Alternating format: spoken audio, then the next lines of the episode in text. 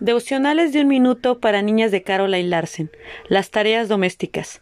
Está atenta a la marcha de su hogar y el pan que come no es fruto del ocio. Proverbios 31-27.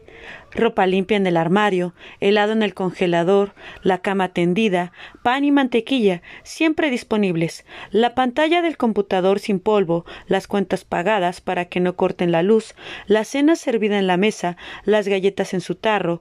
¿Quién hace todo esto posible? Sí, probablemente tu mamá. ¿Piensas que estas cosas aparecen o suceden mágicamente? Si eres sincero al respecto, reconocerás que tu mamá trabaja duro para cuidar a la familia. Lo más probable es que lo haga sin quejarse demasiado.